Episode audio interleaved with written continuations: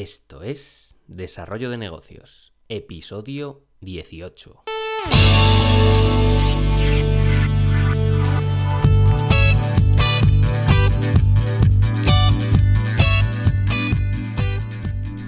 Muy buenos días, ¿qué tal? ¿Cómo estás? Bienvenido, bienvenida a un nuevo episodio de Desarrollo de Negocios, el podcast donde ya sabes, hablamos de ideas, de técnicas, de estrategias, de franquicias, de casos de éxito en definitiva. Todo lo relacionado con el desarrollo de negocio para ayudarte a mejorar y crear tus propios proyectos.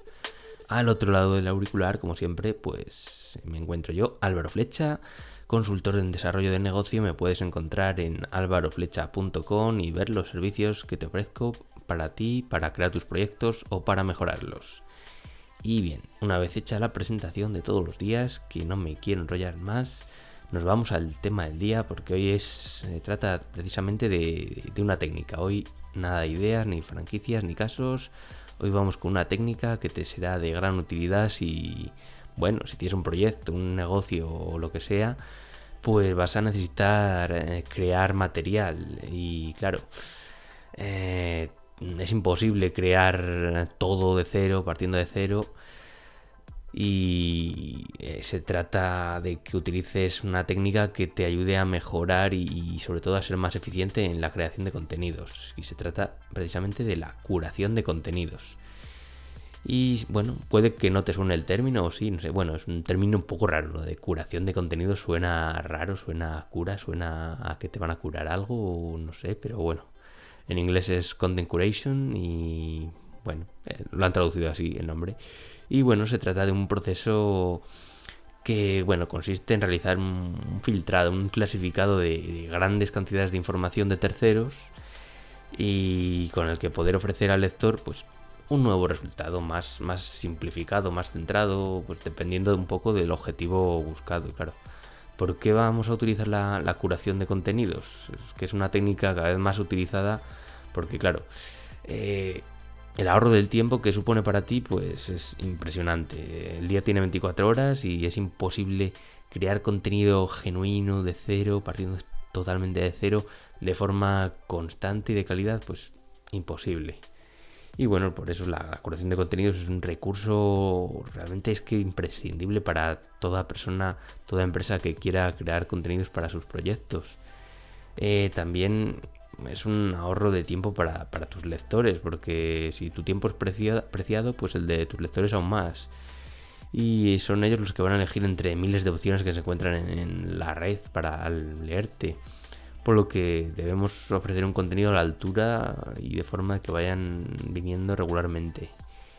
Este, esta técnica de curación de contenidos consigue, eh, consigue grandes resultados. La mayoría la gran mayoría de creadores de marketing de contenidos eh, utilizan esta, esta, estrategia. Y si lo hacen es porque funciona. Y según los últimos estudios, te dejo por aquí en el post, demuestran que el contenido curado es el más compartido en las redes sociales, por ejemplo, porque es el 47%, frente al contenido propio que se comparte un 29% y el contenido promocional un 24%. O sea que los datos hablan por sí solos. Y además, eh, la curación de contenidos te va a servir para convertirte en un referente dentro de tu sector.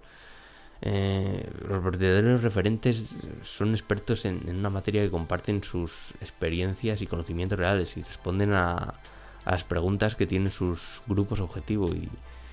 Y, saber dónde se encuentra la buena información puede ser tan valioso más como crearla si la usas para promocionar, eh, para proporcionar valor a los demás. Y bueno, en cuanto a los tipos de curación de contenidos, pues bueno, son bastante variados, se pueden clasificar de muchas maneras, pues yo te ofrezco aquí una de tantas. Bueno, en primer lugar tenemos la, lo que sería la curación por agregación, que bueno, es el modelo más clásico y más utilizado dentro de la curación de contenidos. Eh, la curación por agregación de lo que se trata es de agregar información curada de un tema concreto en un solo lugar, recogiendo información pues, de diferentes sitios y creando valor al dejarlo todo recogido en un mismo sitio. Porque con esto vas a ahorrar mucho, mucho, mucho tiempo a tus lectores y lo van a ver todo centralizado en un, en un único punto. Luego tendríamos la curación por destilación, que en este caso se trata de simplificar las cosas, pues reduciendo, reduciendo grandes volúmenes de información en formatos más simples, remarcando las ideas clave. El valor que aportamos en esta ocasión sobre todo es el ahorro de tiempo y esfuerzo al lector al no tener que pues, lidiar con grandes, grandes cantidades de volumen, contenido que, se tienen que tardar ahí muchísimo en leerlo, pues aquí no, aquí con la destilación al grano.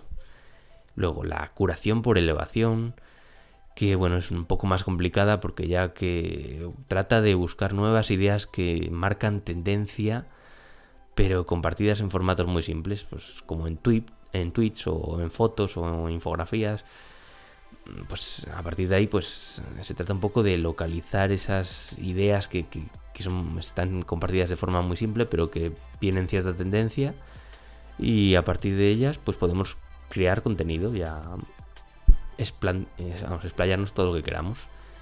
Eh, también tenemos la curación por fusión que es eh, fusionando dos tipos de contenido distinto pues podemos crear un nuevo tipo de contenido único que aporte pues nuevos puntos de vista. Y también otro, otro tipo de curación muy interesante sería la curación cronológica, que es a partir de información histórica, pues podemos mostrar eh, la evolución de la compresión de un tema en concreto. Pues vamos por años tirando, tirando y vamos viendo la evolución del tema.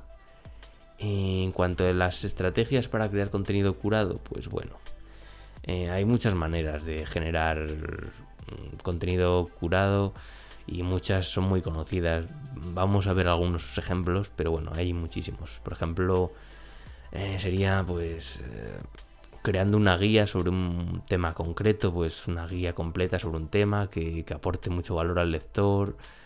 Esto no es fácil, pero cuando creas una guía de este tipo, pues eh, se puede convertir en, uno de tus post estrella y, debe, debe ir enfocada a alcanzar un público más grande, sin centrarnos en temas demasiado nicho, yo creo. Aquí este tipo de guías pues, se utilizan para, para atraer público a tu blog y ganar sus suscriptores. Y las puedes ofrecer incluso pues a cambio lo típico que, que se registre a cambio del, del email y así puedes crear la newsletter. Pero bueno lo importante es que sea una guía que aporte realmente valor y no una simple parrafada que le sueltas por soltar. Em, a ver otro tipo de formato interesante pues sería crear listados de tops, porque bueno, este recurso es muy utilizado en los últimos tiempos y parece que, bueno, si lo están utilizando es porque funciona y es que a, las personas, piénsalo, nos encanta clasificar eh, todo por listados eh, y que esté todo bien ordenadito y, clasificadito. Y bueno, estas listas de tops pues, las se han vuelto virales en los últimos años y y bueno, puedes acompañarla siempre de un título atrayente, pero no caigas en el engaño para enganchar a tus clientes porque esto molesta. Esto de recurrir al llamado clickbait, no, esto no, no gusta y puede hacer que pierdas. Yo por lo menos lo odio y cuando alguien te ofrece un título engañoso y luego vas al, al post y no te ofrece lo que, lo que se supone que pone el título, pues esto no, no gusta. Pero bueno, el listado de tops, eh, apúntatelo porque, bueno, lo habrás visto mil veces. 10 recursos de no sé qué, los 7 no sé qué, pues bueno, los típicos. Bien, otro, otro modelo sería eh, los casos de estudio, porque en muchos nichos de mercado los casos de estudio son, son el mejor tipo de contenido que ofrecer a, a tus lectores y bueno, debes centrarte en explicar especialmente pues la idea inicial, el proceso de cómo se, desarrolló y, sobre todo los resultados obtenidos. Eh, algo que funciona muy bien es crear listados de casos de estudio, resumiendo los tres puntos claves que acabamos de ver, agrupando varios casos dentro de un mismo post. Por ejemplo, 10 casos de estudio donde emprendedores triunfaron tras no sé qué. Pues algo así. Y bueno, también hay que tener en cuenta para la creación, para que apliques la curación de contenidos de forma eficiente, eh, las herramientas que puedas utilizar, porque hay muchísimas. Eh, yo te recomiendo que las vayas probando y elijas las que mejor se adapten a tu caso. Yo te puedo dejar un listado de las que a mí personalmente me gustan, que bueno, y que utilizo casi día a día. Una de ellas es Feedly, que es una de mis herramientas favoritas de gran utilidad para cualquier persona que quiera realizar curación de contenidos. Mm, esta para mí es la, mejor, la básica. Y bueno, aquí es un agregador de contenidos que puedes buscar y filtrar blogs según sus categorías y puedes crear tus propias listas de blogs. Eh, puedes dejar marcados posts que te interese leer más tarde. Y bueno, tú prueba Feedly y me cuentas porque para mí es una gran herramienta. Eh, Twitter sería otra herramienta porque bueno, puedes seguir a los referentes dentro de tu temática eh, y también te recomiendo que eches un vistazo a sus listas a ver a ver a quién siguen y, ver lo que comentan porque siempre surgen ideas de, los tweets de los tweets. Eh, libros también pues los libros son una herramienta básica. Yo te recomiendo que te hagas un listado de libros de temáticas que trates en tu blog y a leer y sobre todo si dominas el inglés pues te será aún más útil porque al final eh, hay muchísimos muchísimos libros en inglés que no se han traducido en español y que están al final es, lo último están en la vanguardia y vamos es una herramienta genial. Y también te recomiendo que bueno en YouTube también puedes seguir a, gente que, que trata las temáticas de tu negocio y, y seguro que surgen nuevas ideas para, aprovecharles. Eh, también te diría que no caigas en los típicos errores que se cometen en la curación de contenidos. Por ejemplo, el, plagio. Porque esto más que un error es casi un delito. Y es que tirar de copia y pega no es la solución. No te va a servir para posicionar y solo te va a traer problemas. Olvídate, es, que curar contenido no se trata de plagiar. Esto es un error. Crea tu propio contenido, te puedes inspirar, pero no plagies. El contenido con fecha de caducidad también. Hay que tener cuidado con él porque es posible que al tratarse de noticias o cosas así muy puntuales, pues claro, el contenido que, eh, creas hoy, igual dentro de dos años, no te vale para nada.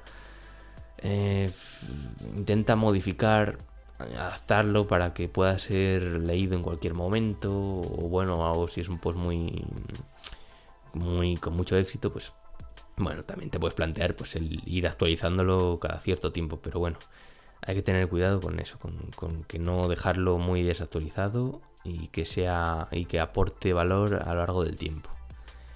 Eh, bueno, no otro, error común es que a veces la gente se pasa de, pesada.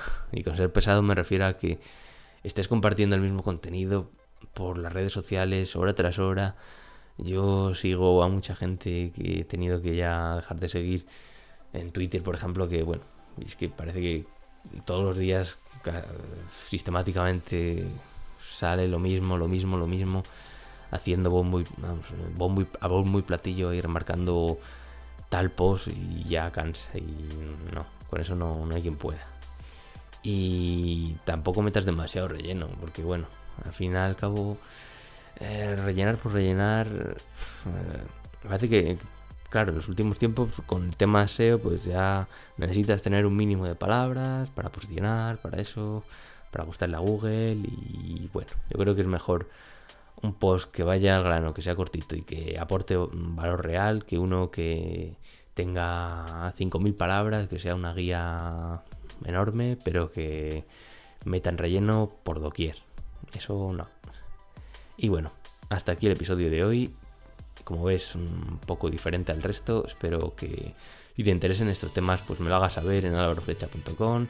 Y si te ha gustado, pues te agradezco tus valoraciones en iTunes, iBox, en YouTube o donde sea desde donde me escuches.